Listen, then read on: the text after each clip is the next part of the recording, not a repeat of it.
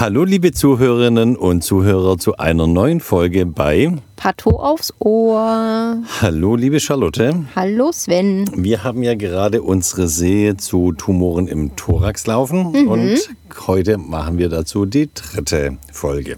Jawohl. Jawohl. Und ich würde sagen, wir senden wieder hier aus unserem Pato-Podcast-Bus und gehen gleich in die klinischen Angaben von unserem, erst, von unserem Fall heute, das mal wieder aus unserer, diesmal wirklich Thoraxchirurgie kam. Wir haben hier Material von einem 24 Jahre alten Mann. Oh. Tumor an der Thoraxwand, Initialaspekt eines Rhabdomyosarkoms nach dem externen pathologischen Befund, dann allerdings Sicherung eines malignen Melanoms. Also der Fall muss nicht, man jetzt ja. schon mal echt hellhörig werden, weil jemand mit 24 Jahren ähm, Mann, und dann ja. und dann wird angegeben externe Sicherung eines malignen Melanoms. Da müssen eigentlich jetzt schon alle Alarmglocken schreien, genau. ob das hinhaut sozusagen. Also mir hat mal ein gut befreundeter ähm, Dermatologe gesagt, der sich viel mit Melanomen beschäftigt hat. Er hat gesagt, unter 18 Jahren gibt es kein Melanom. Und jetzt ist 24 von 18 auch nicht so weit. Bei dem Alter 24 Jahre und Melanom, da muss man ganz arg, wie du gesagt hast, hellhörig werden. Es stand ja auch noch von einem anderen Pathologen die Frage eines Rhabdomyosarkoms im Raum. Aber hier hier muss man wirklich nochmal genauer hingucken und das ist nämlich auch ein Fall, den haben wir nämlich als ähm, Referenz, zur Referenzpathologie zu uns bekommen, dass wir uns mal mit dem Fall näher auseinandersetzen. Was, was kam als Material? Genau. Resektat von der Thoraxwand sogar mit Rippenbogen. Genau. Ja. Und ich lese mal die Makro einfach vor. Resektat der Thoraxwand bestehend aus einem 7 mal 2 mal 1 cm großen Rippenanteil mit bis zu 2 cm starken Muskel- und Fettgewebe mhm. und 4 mal 1 cm großer Hautspindel. Also das muss man sich mal überlegen. Haut, Unterhaut ja. und, und Rippe, alles raus. Und interkostal, da ist ein richtiges Fenster drin. Mhm. Im Präparatezentrum ein markig grau-weißer, teils knotiger, teils lobulierter Tumor von 4,2 cm mit scharfer Begrenzung zum angrenzenden Gewebe, auch an die Rippe heranreichend, Tumor ohne Bezug zur Haut.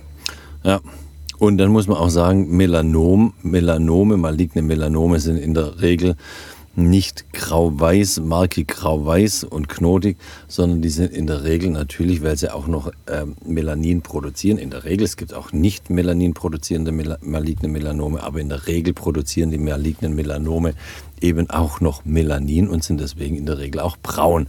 Also hier, hier bin ich wirklich mal gespannt, welche Kurve der Fall hier noch nimmt.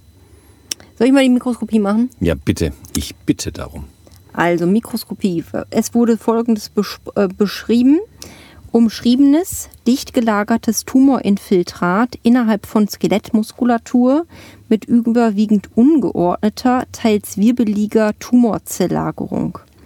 Die Tumorzellkerne imponieren teils epitheloid, teils spindelförmig. In epitheloiden Anteilen prominente Makronukleolen, bei im Übrigen vesikulären Kern Chromatin. Schmale Zytoplasmasäume. Einige Zellen weisen auch intrazytoplasmatische Pigmentakkumulation auf, vereinbar mit Melanin. Fokal finden sich detritusreiche Nekrosen in ca. 5% des Gesamttumors. Mhm. Also der wächst schnell.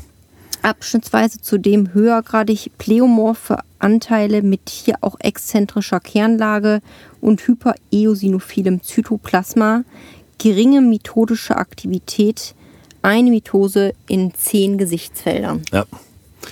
Gut. Also. Das klingt spannend. Das klingt spannend, das ist auch spannend. Also hier alles, was beschrieben ist, das deutet ja auf einen wirklich einen malignen Tumor hin. Ähm, Epitheloid teils spindelförmig. Ähm, das kann jetzt noch ein Karzinom sein, kann aber auch ein mesenchymaler Tumor sein. Wir haben ja tatsächlich unter dem Mikroskop ja dann auch hier ähm, braunes Pigment, Pigmentakkumulationen intrazytoplasmatisch gesehen, die vereinbar sind mit Melanin. Gut, da wären wir jetzt wieder näher am malignen Melanom dran. Aber so rein von der Morphologie kommen wir nicht äh, weiter.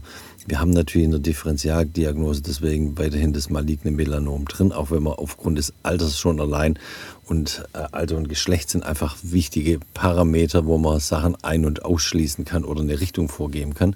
Also wir haben das maligne Melanom noch drin, aber natürlich auch eine, ein Karzinom und natürlich auch noch ähm, mesenchymale Tumoren, also Sarkome, nicht zuletzt auch, weil ein ähm, externer Pathologe hier ein Rhabdomyosarkoma reingestellt hat als, äh, als Diagnose. Aber auch dem, zu dem passt ja die, die Morphologie, die wir beschrieben haben, nicht ganz. Äh, haben. Deswegen haben wir hier eine Reihe von immunhistochemischen Markern gemacht. Charlotte, willst du da mal durchführen? Wir haben so leicht geordnet, wir haben mal, ja, mhm. führ du durch. Genau, also wir haben das schon mal vorgeordnet. Wir haben einmal gefärbt ähm, myogene Marker. Deshalb, weil ja initial gesagt wurde, es sah aus wie ein Rhabdomyosarkom. Rhabdomyosarkome sind eben Sarkome äh, mit Muskelursprung sozusagen. Skelettmuskeln. Genau, Skelettmuskelursprung. Deshalb das. Das wären also Desmin, MyoD1 und Myogenin. Mhm. Ich äh, kläre noch nicht auf, was, wie die, äh, nee. was dabei rauskommt. Ich sage Ihnen noch mal, was es ist. Dann haben wir weiter gefärbt. Einmal die klassischen melanozytären Marker, als da wären S100, SOX10, Melan A und HMB 45. Mhm. Dann haben wir Zytokeratine gefärbt für einen epithelialen Ursprung, also in Richtung Karzinom. Dann haben wir TLE gefärbt. Mhm. Wir sagen gleich, wofür das ist und haben weiter gefärbt auch CD34 und statt 6, die negativ ausfallen.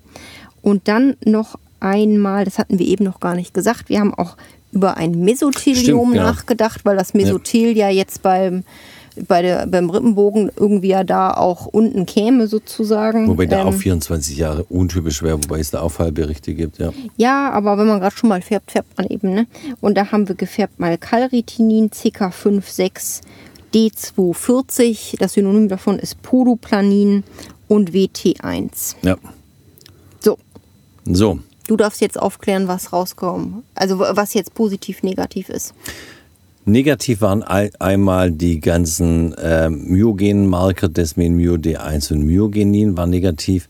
Dann, was uns erstmal überrascht hat, war, dass die melanozytären Marker S100, SOX10, Melan A und HB45 positiv waren. Ähm, Zytokeratine, CD34, STAT6 und die Mesothelmarker waren alle negativ. So, jetzt waren wir hier wieder. Jetzt, wir haben am Anfang gesagt, 24 Jahre alter Mann. So jemand hat in der Regel kein malignes Melanom, aber er hat so ein bisschen die Morphologie, nämlich maligne Melanome sind die Chamäleons der, der Tumoren, die können, äh, haben eine ganz große Spannbreite an Erscheinungsformen und darüber hinaus haben sie jetzt eben diese melanozytären Marker positiv. Aber mit 24, ich kann mich noch gut an den Fall erinnern, haben wir gesagt, mit 24 hat man kein malignes Melanom. Charlotte, wie haben wir weitergemacht? Damit haben wir uns nicht zufrieden gegeben und dem Melanom diagnostiziert. Ja, stimmt, aber ich wollte noch kurz einmal zurückgehen, wir haben nämlich was übersprungen. Noch einmal kurz zu den immunhistochemischen Markern, ja, genau. die, äh, mit der Überlegung, was haben wir da noch gefärbt. Ähm, also wir hatten ja eben, das, hat, das sagtest du schon, äh, gesagt, melanozytäre Marker waren ja positiv. Dann die myogenen Marker, das also Desmin, ja. Desmin, MyoD1, Myogenin negativ. Was wir dann aber noch gefärbt haben, sind einmal statt 6 und CD34. Ja. Das sind Marker, die ganz schön sind für den solitären fibrösen Tumor. Ja. SFT in kurz, das ist eben Tumor, der ganz gerne an der Pleura wächst. Mhm. Deshalb haben wir das einmal mitgemacht und der morphologisch man sagt, patternless Pattern zeigt, also ein musterloses Muster, der wächst irgendwie. Deshalb ist es, äh, hat man den einfach mal auf dem Schirm gehabt, ob das hier nicht auch sein könnte. Und dann noch TLE, das ist ein Marker, der zwar nicht hundertprozentig äh, spezifisch, aber relativ spezifisch ist fürs Synovialsarkom. Ja, kann ja auch da vorkommen. Genau, das kann eben auch äh, da an der Plora vorkommen. Einfach weil der Tumor so spindelzellig aussah, dass man da als Überlegung immer ein Sarkom noch hat. Ja, aber wie das gesagt, wollte ich nur noch einmal einwerfen. Genau. Hat uns aber, wie gesagt, auch die anderen Marker haben uns nicht geholfen. Wir sind hängen geblieben mit einzig positiv die melanozytären Marker.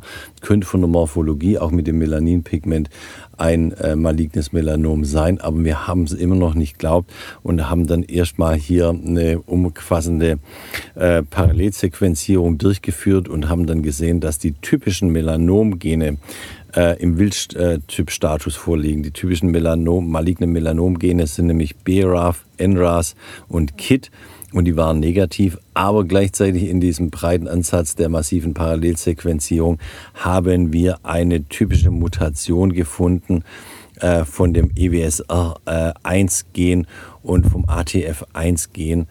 Und das hat uns dann auf die richtige Diagnose gebracht. Das sind Mutationen, die häufig vorkommen beim Klarzellsarkom. Genau. Willst du was zum Klarzellsarkom sagen? Das Klarzellsarkom, ja, sag du.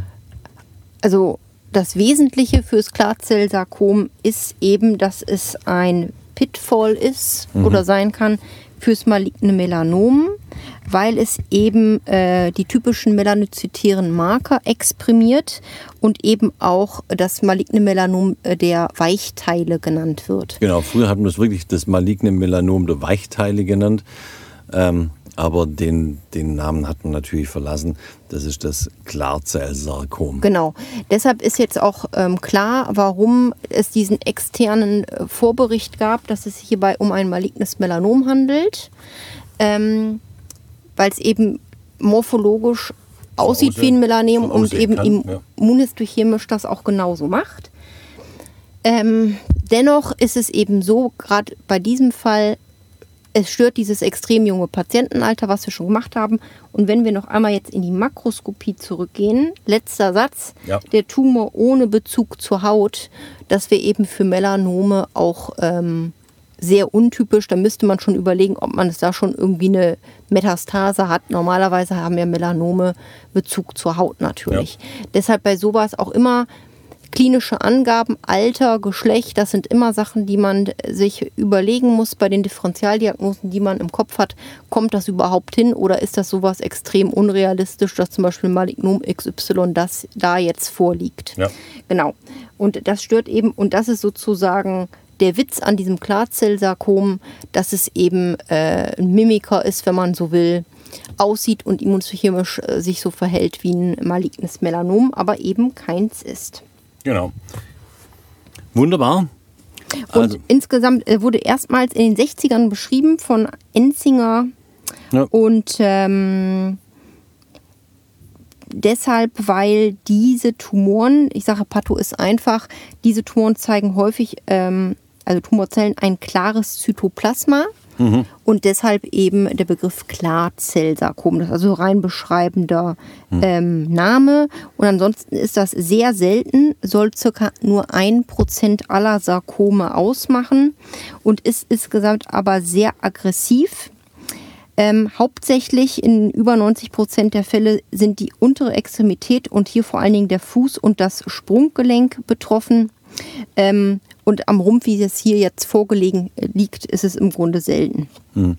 Also wenn man mal überlegt, ein Prozent der Sarkome, die Sarkome sind schon extrem selten, davon macht es gerade mal ein Prozent aus. Also ähm, ich weiß auch nicht, wann ich das letzte Mal ein Klarzellsarkom gesehen habe. Das ist bestimmt schon, ich glaube, acht Jahre her, dass ich das letzte Mal ein Klarzellsarkom gesehen habe.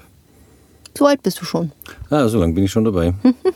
ja, also die, die Message, also es ist, ist jetzt kein klassischer Fall, den man als ähm, Studierender der Humanmedizin oder junger Arzt sofort auf dem Schirm haben muss. Das ist was für, für, für angehende Pathologen oder Fachärzte für Pathologe oder, oder auch Onkologen. Aber die Message ist eben dabei hier, wenn die Sachen nicht richtig zusammenpassen, wie zum Beispiel Alter und, und ähm, initiale Diagnose, wie 24 Jahre und malignes Melanom, da darf man nicht einfach irgendwie schnell drüber gehen und sagen, ja, passt schon, ne- nächster Fall, sondern da muss man echt anhalten und, und, und mal links und rechts abklopfen und äh, das nicht einfach so, so leicht auf die leichte Schulter nehmen. Das ist die Message dabei. Ja.